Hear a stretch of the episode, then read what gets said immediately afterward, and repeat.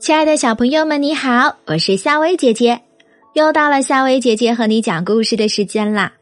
小朋友们，夏薇姐姐想问问你啦：如果在听完今晚的睡前故事，你还意犹未尽的话，你会选择继续听下一个睡前故事吗？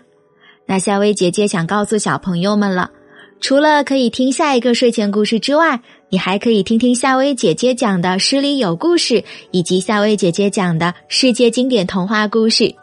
这两个内容呢，都可以让爸爸妈妈帮忙找一找，很容易找到的。那记得订阅关注夏薇姐姐，就可以第一时间收听到夏薇姐姐更多的睡前故事啦。好啦，那今天晚上和小朋友们讲的这个故事啊，名字就叫做《长鼻子短鼻子》。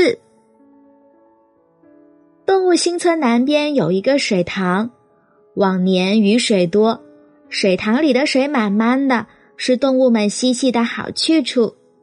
可是今年雨水少，水塘里的水只有一尺深了。这天傍晚，短鼻子来了，跳下水塘打了个滚儿；长鼻子来了，跳下水塘也打了个滚儿。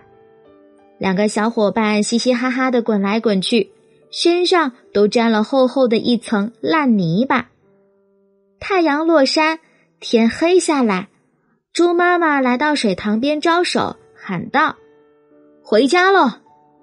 长鼻子爬出水塘，一步一步的跟在猪妈妈的后面。回到家，猪妈妈看着眼前的儿子，大吃一惊：“孩子！”你这鼻子怎么了？长鼻子没说话。猪妈妈问：“孩子，谁欺负你了？”长鼻子没吭声。猪妈妈又问：“孩子，你说呀，谁把你的鼻子扯得这么长呀？”长鼻子仍然一声不响。我的孩子呀！猪妈妈抚摸着长鼻子的鼻子，哭了：“谁欺负你了？”谁揪了你的鼻子？说给妈妈听。长鼻子一直闭着嘴巴，没吐出一个字。猪妈妈抹着眼泪，带着长鼻子出了门。再说象妈妈，象妈妈来到水塘边喊道：“回家喽！”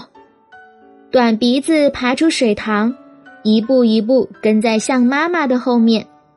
回到家，象妈妈看着眼前的短鼻子。瞪大了眼睛，我的宝贝儿，你鼻子怎么没了？短鼻子没说话。象妈妈问：“孩子，你跟谁闹脾气了？”短鼻子呢，没吭声。象妈妈又问：“孩子，谁削去你的鼻子啦？”短鼻子呢，一声不响。我的孩子呀，谁把我的孩子害成这样？我要去找他。象妈妈带着短鼻子出了门，在动物新村团结路的路灯下，两个妈妈相遇了。因为一路奔跑，两个孩子身上的烂泥巴抖落了不少。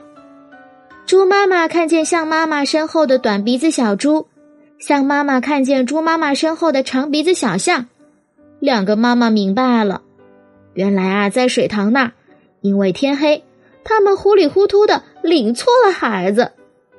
看来啊，今后不管做什么事，都要多长个心眼儿呢。好啦，小朋友们，今晚的睡前故事就和你讲到这里啦。如果你想每天晚上都能听到夏薇姐姐的睡前故事，记得订阅关注哦。晚安。